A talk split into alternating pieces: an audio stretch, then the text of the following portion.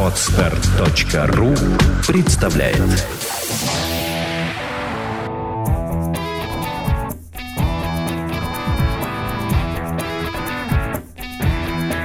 Владимир Иванов в лучшем психологическом подкасте «Психология, мифы и реальность».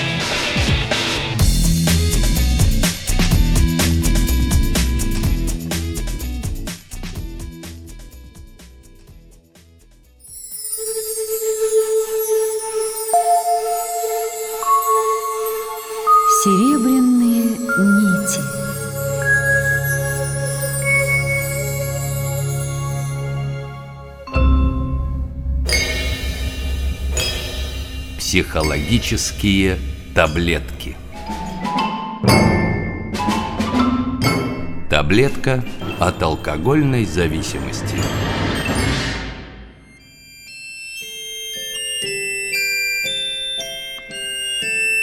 Для пьянства есть такие поводы. Поминки, встреча, праздник, проводы, крестины, свадьба и развод, мороз, охота, Новый год, выздоровление, новоселье, печаль, раскаяние, веселье, успех, награда, новый чин и просто пьянство без причин.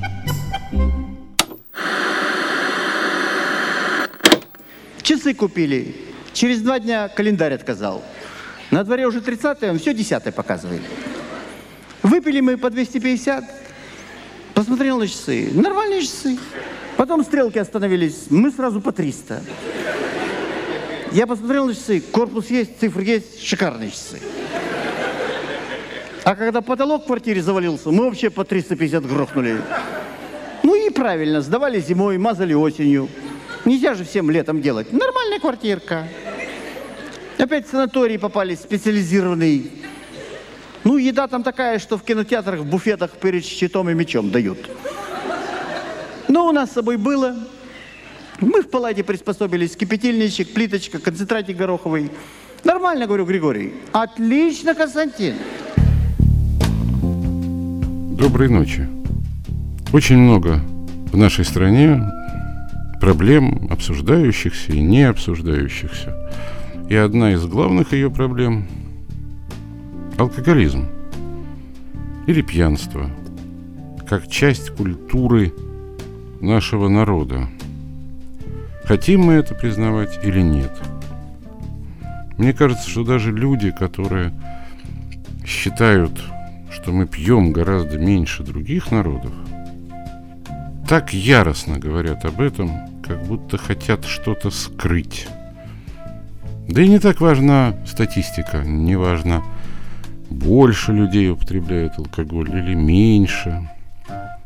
Самое главное, что это проблема, которая нас губит, которая уносит жизни, которая приводит к вырождению населения страны, которая оставляет отпечаток на детях, на разрушенных семьях.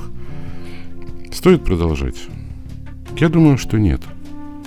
Мы решили попробовать сделать цикл передач, который может помочь вам, дорогие радиослушатели, бросить пить. Правда, с одним единственным условием. Если вы каждую среду будете садиться и слушать, о чем мы будем вам рассказывать и делать наши упражнения, как всегда. Возможно, этот цикл передач поможет родственникам людей, страдающих алкогольной зависимостью, что-то понять в происходящем, в чем-то разобраться. Но все-таки, все-таки мы делаем этот цикл передач для того, чтобы человек – который хочет прекратить употребление спиртного, что-то понял о самом себе. И поэтому в нашем цикле будет много разного.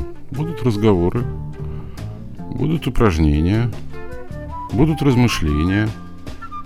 Но если вы хотите, чтобы мы вам помогли, пожалуйста, слушайте нас внимательно. Пожалуйста, делайте наши упражнения. Пожалуйста, участвуйте в этих разговорах. Как всегда в этом цикле будет две вводные передачи до всяких упражнений. Я специально даю эти две недели для того, чтобы, может быть, кто-то сможет уговорить и привести, но если не к врачу, то к радиоприемнику своих родных и близких. Поскольку, помните, радио – это бесплатная помощь населению. Хотя, может быть, от этого никто и не ценит. Я решил провести этот цикл не один. Как это не удивительно, в стране, где пьянство до сих пор является одной из главных проблем, существует очень мало психологов и психологических центров, которые занимаются личностью пьющего человека и психологическими, не медицинскими методиками преодоления пьянства. В этом цикле передач примет участие один из таких уникальных специалистов. Это психолог, профессор Владимир Александрович Иванов, научный руководитель проекта «Чувство покоя». Он не только расскажет нам о своей методике, но и покажет свои упражнения, а вы мысленно представите их себе там, по другую от нас сторону эфира. Здравствуйте, Владимир Александрович. Здравствуйте. Наверное, мы начнем с того, что вы расскажете нашим слушателям о том, что считаете самым главным в проблеме пьянства. Александр Геннадьевич, вы подняли важнейшую тему для нашего общества. Употребление алкоголя является для многих людей и их семей серьезной жизненной проблемой. Почему? Потому что употребление алкоголя ведет к возникновению напряженности и конфликтов в семье, приводит к распаду семьи. Мы живем в обществе, где употребление алкоголя очень сильно влияет на его состояние. Это высокая смертность от его употребления до полумиллиона в год. Это совершаемые в состоянии алкогольного опьянения аварии на дорогах, уголовные преступления. В утвержденной президентом концепции общественной безопасности в 2013 году уличная преступность призвана угрозой общественной безопасности. Пожары, травмы, болезни, экономические потери, связанные с употреблением алкоголя. Все эти последствия затрагивают каждого из нас, но и заставляет задуматься над тем, как дальше жить. Перед семьей и человеком, страдающих от употребления алкоголя, неизбежно встает вопрос – как предотвратить наступление последствий употребления алкоголя? Как жить без проблем? Как жить счастливо? А это возможно только если прекратить употребление алкоголя. Других вариантов решения алкогольной проблемы не существует. И вот почему. Первое. Есть история, отечественная и зарубежная, которая нам показывает, что попытки вернуться к регулируемому употреблению алкоголя все без исключения заканчиваются безуспешно. Да и личный опыт пьющего показывает, что это именно так. Второе. Есть успешный опыт излечения от пьянства у наркологии. Есть успешный опыт избавления от алкогольной зависимости методами психокоррекции. И есть опыт – когда человек самостоятельно прекращает употребление алкоголя. Но в любом случае решение проблемы заключается полном прекращении употребления алкоголя. Итак, для того, чтобы жить без проблем и последствий употребления алкоголя, жить счастливо, нужно ставить перед собой задачу полного прекращения употребления алкоголя. Давайте разберемся, что такое зависимость. Зависимость – это мысли, это чувства, это желания, связанные с употреблением алкоголя. Отсюда вывод.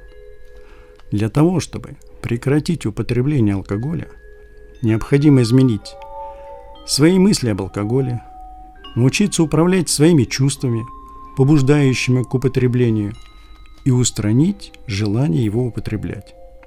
Значит, справиться с проблемой зависимости от алкоголя возможно каждому, кто решил освободиться от своей зависимости от него. Необходимо отметить, что освобождение от алкогольной зависимости – это труд самого человека. Решая проблему зависимости, человеку необходимо обратиться к самому себе, своим мыслям, чувствам и желаниям. Такой труд достоин всяческого уважения, так как человек преобразует себя во имя собственной жизни. Большинство пьющих хотят избавиться от алкогольной зависимости. На этом пути они встречают препятствия. Конкретные внутренние препятствия. Первое.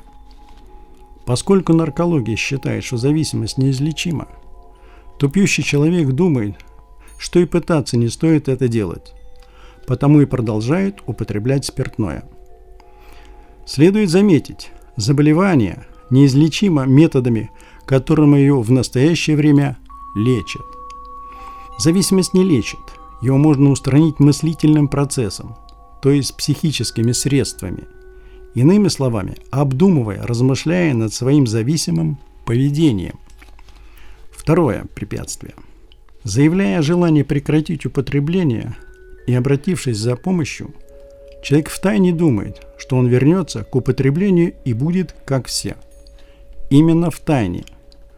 Мало кто сразу заявляет о том, что хочет полностью прекратить употребление алкоголя.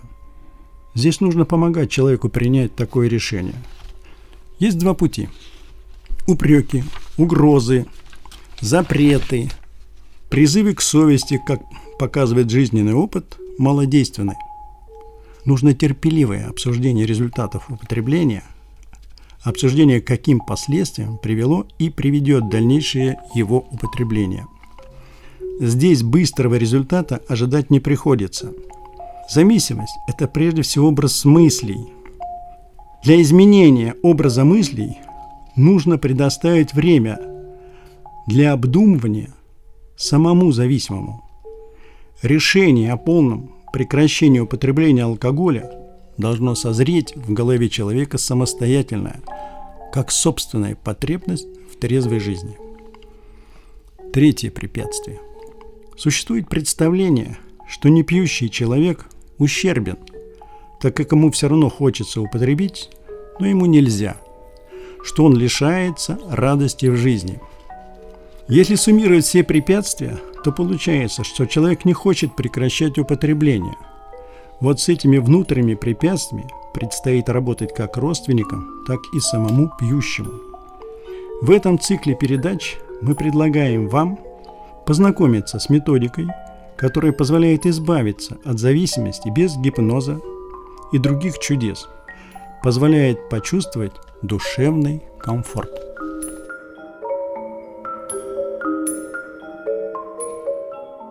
Если позволите, автор и ведущий программы «Серебряные нити» Александр Данилин тоже добавит чуть-чуть к вышесказанному.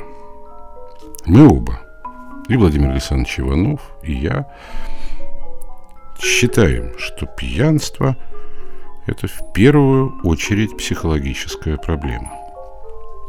Обратите внимание, в нашей стране и в отечественной наркологии бытует противоположное мнение. Мы как-то исподволь считаем эту проблему чисто химической. И хотя химическая часть проблемы тоже очень важна, и мы о ней обязательно поговорим, я хочу сказать, что я согласен с Владимиром Александровичем. И что человек, который будет работать вместе с нашими передачами, должен ставить перед собой задачу прекратить пьянство совсем. Почему?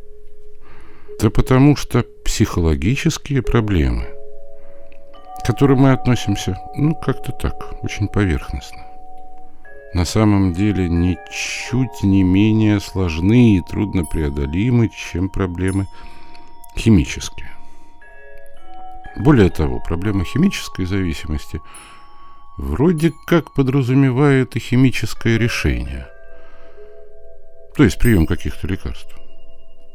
Но, к сожалению, величайшему, я не знаю ни одного случая, чтобы приема лекарств, подшивки тех или иных препаратов было достаточно для того, чтобы человек бросил пить.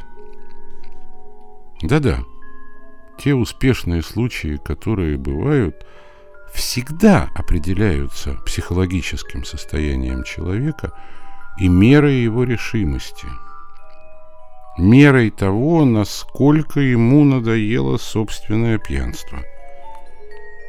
Поэтому, в том числе, к сожалению, эти передачи будут направлены на то, чтобы ваше собственное пьянство – вам надоело. Что для этого, на мой взгляд, абсолютно необходимо понять. Вы слышали стихотворение, которое звучит в самом начале нашей передачи? Оно вас чему-нибудь научило? Вы сделали из него какие-то выводы? Да, вы абсолютно правы. Для пьянства могут быть любые поводы – вам не кажется это одним из самых загадочных феноменов? Ну, действительно. Мы пьем водку. Давайте не буду перечислять все напитки. Для того, чтобы расслабиться. Правда? Правда. Но мы ее пьем для того, чтобы возбудиться перед сексом. Правда? Правда. Мы пьем ее для того, чтобы снять тревогу и успокоиться. Мы пьем ее для того, чтобы у нас хватило сил сконцентрироваться и доработать рабочий день. Знаю я такие случаи. Мы пьем от простуды. Кое-кто рекомендует пить ее при онкологических заболеваниях в разных сочетаниях. Мы пьем ее при болезнях желудка. Наверное, только при болезнях печени не пьем. При всем остальном пьем. Для того, чтобы ослабить боль. Мы пьем ее для того, чтобы снизить уровень радиационного поражения. И для всего того, о чем писал Маршак. Скажите мне, пожалуйста, уважаемые господа, как вы думаете, а может существовать такое универсальное лекарство? Зачем тогда существуют тысячи фармакологических фирм, весь этот фармакологический бизнес, если все так просто? Можно пойти в магазин и купить лекарства от всех болезней. Совсем недорого. Смотрите, в пьянстве действует момент веры – Стихотворение Маршака, которое знают все, рассказывает о том, что каждый человек в состоянии опьянения получает то, что он хочет. Послушайте меня внимательно. Не то, что дает алкоголь, а то, что хочет от него получить сам человек –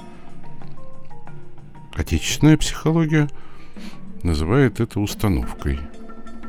Психоанализ проекцией или переносом. Психология действия называет это психологическими ожиданиями. Слова разные, а имеется в виду нечто абсолютно одинаковое. Я много раз рассказывал в эфире знаменитую историю о том, что это было обнаружено во время Отечественной войны. И написано в аналах отечественной медицины за период Великой Отечественной войны. Надо вам сказать, что в те годы использовались капельницы с 33% этиловым спиртом. И капельницы эти, они использовались при контузиях, травмах черепа, сейчас их не используют, пожалуйста, не пытайтесь лечить себя таким способом – Так вот, однажды почти случайно был проведен такой эксперимент, когда молодым бойцам в одной палате госпиталя команде выздоравливающих поставили капельницы с 33% спиртом. И другим бойцам примерно того же возраста поставили те же капельницы, только в другой палате. Бойцам первой палаты сказали правду, что им капают спирт. А бойцам второй палаты сказали, что им капают редкое американское лекарство, полученное только что по ленд-лизу, и попросили записать свои переживания и ощущения. Так вот, бойцы в первой палате жутко обрадовались, веселились, гуляли, пытались выскочить из палаты, приставали к медсестрам, то есть вели себя как положено людям в опьянении. А бойцы второй палаты сообщили, что у них слегка кружится голова, что по телу разливается легкая слабость, не хочется поднимать руки и ноги. Некоторые из них сказали, что им стало трудно подбирать слова, они как будто отупели. Многие из наших слушателей наверняка знают, что это значит еще в одной системе терминологии. Это называется плацебо-эффектом. Те бойцы, которые радовались веселились после капельницы тиловым спиртом – описывали плацебо-эффект. Но только этот эффект был произведен не врачами, а всей культурой, которая что-то ждет от алкоголя.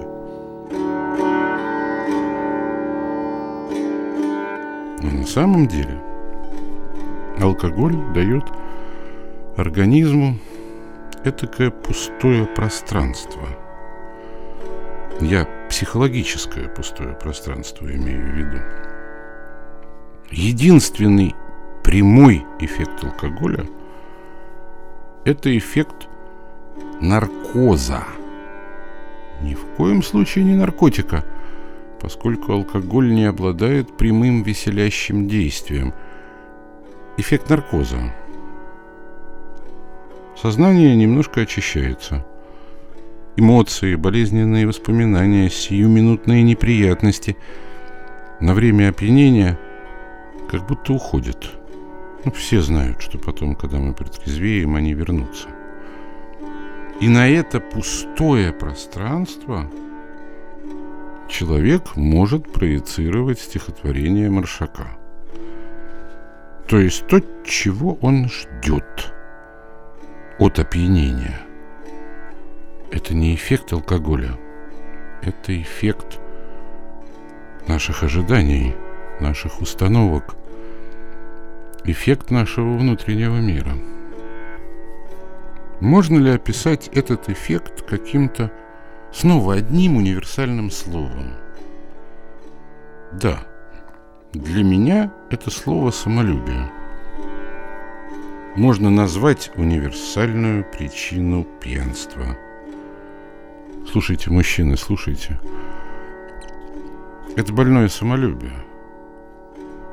Ну, никак наша культура не дотягивает до стандартов жизни, описанных в кинематографе.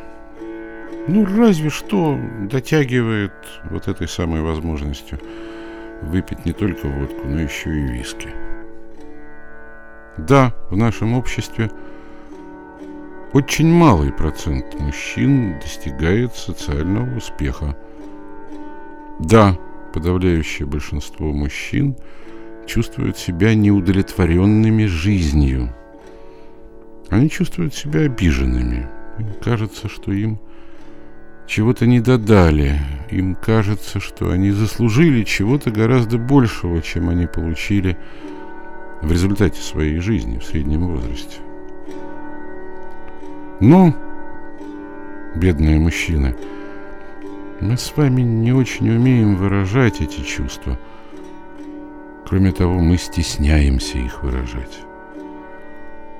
Нам очень хочется, чтобы женщины, работодатели, бизнесмены, государство как-то нас заметили и оценили наш труд и усилия по достоинству.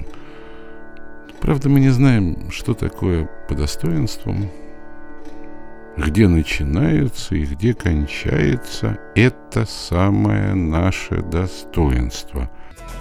Вы слушаете подкаст «Психология. Мифы и реальность». Телефон проекта «Плюс 7 495 2013 511». Звоните. Консультации бесплатные. Чаще всего, и мы еще будем говорить об этом, наши обиды, наша непонятость и несправедливость мира, которую мы чувствуем, связана не с миром, не с женщинами в нем. Она связана с нами самими, с тем, что мы на самом деле когда-то в детстве или в юности решили, что мы достойны большего, но не хотели не понимать, чего же мы достойны на самом деле. Не за это самое свое достоинство бороться. Почему я сейчас обращаюсь к мужчинам? Ну, потому что все-таки это на 70% мужская проблема. Может быть, даже чуть больше. Но и у женщин тоже есть самолюбие. Когда она особенно болит, ну, точно так же, как у мужчин, когда что-то не получилось в жизни, только у женщин в первую очередь в личной жизни. Когда нет детей, или когда подходит возраст, когда дети подрастают, покидают отчий дом и становятся не нужны им их матери. Иногда даже очень нужны. Но дети заняты, работают на нескольких работах, пытаются обеспечить себе счастливое будущее. И мать остается одна, обиженная, потому что в своей жизни она не задумывалась и не предполагала, что будет, когда дети уйдут. А об этом, конечно, нужно думать, потому что теперь, даже если дети после работы будут каждый день приезжать к ней, их внимания будет недостаточно, она начнет капризничать, как маленький ребенок, и любого внимания, которое дети могут проявить, будет мало. В чем дело? Дело в том, что самолюбие, его обиды – это инфантильное чувство. Оно идет из детства. Там, когда мы были младенцами. Мама нас понимала или старалась понять. Только мы начинали капризничать, кричать или плакать, тут же появлялась мамина грудь. Как только нам становилось мокро, у нас появлялся новый подгузник. Некоторые так и не смогли вырасти.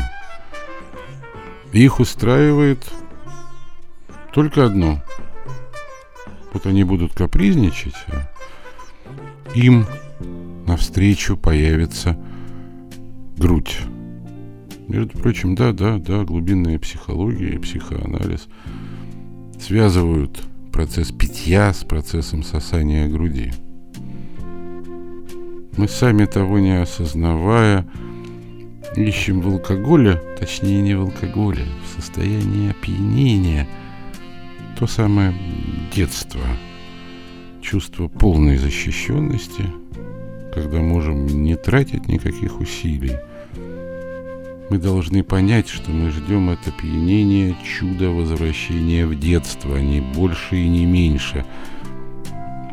Если мы это поймем, то потом, дальше, нам будет проще осознать, что нужно делать, чтобы повзрослеть. Но хочу вам сказать, что процесс прекращения пьянства – это не больше и не меньше, чем взросление. А взросление – это в первую очередь ответственность, так хочется сказать, за близких. Но на самом деле сначала за себя, за себя и свои поступки. За себя и за свои настоящие желания. Просто нужно понять и поверить, что нету волшебной палочки, и не вернешься обратно в полную защищенность утробы матери и блаженную эйфорию младенчества. Вот это, правда, ощущение теплого детского счастья, независимо от обстоятельств, и дает алкоголь.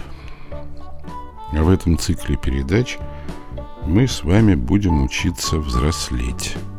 Спокойной ночи.